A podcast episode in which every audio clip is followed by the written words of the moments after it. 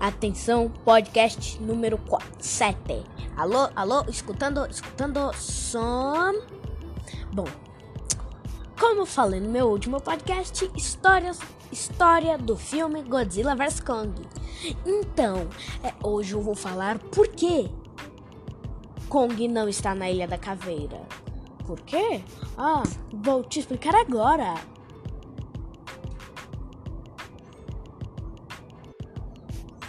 Então, como falando, Kong está numa contenção do Monark porque Ghidorah, Ghidorah, o dragão do inferno de três, quer dizer, eu disse inferno, quer dizer, o dragão do espaço de três cabeças.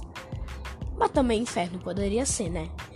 Ele ele destruiu a Ilha da Caveira porque Kong, todo mundo sabe que ele não segurava ninguém. Por isso que Godzilla, por isso que Ghidorah atacou a Ilha da Caveira. Por isso. Então, por isso que Kong em Godzilla vs Kong está em uma contenção da Monarch na Ilha da Caveira, porque Ghidorah destruiu a Ilha da Caveira.